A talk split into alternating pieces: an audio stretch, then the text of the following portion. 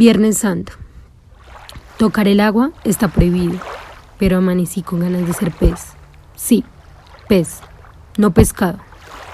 Pez para diluir el agua, pez para escabullirme entre las olas, pez para romper el ayuno y desear la carne, pez para ser libre, para no pedir permiso, tampoco disculpas. Tengo ganas de tomarme el mar, dejarlo sin sal, quedarme pegada a mí misma, sudar que la marea me arrastre y allí en la playa, de nuevo como pez, asfixiarme en mi nombre, resucitar el domingo con la tranquilidad del pecado concebido.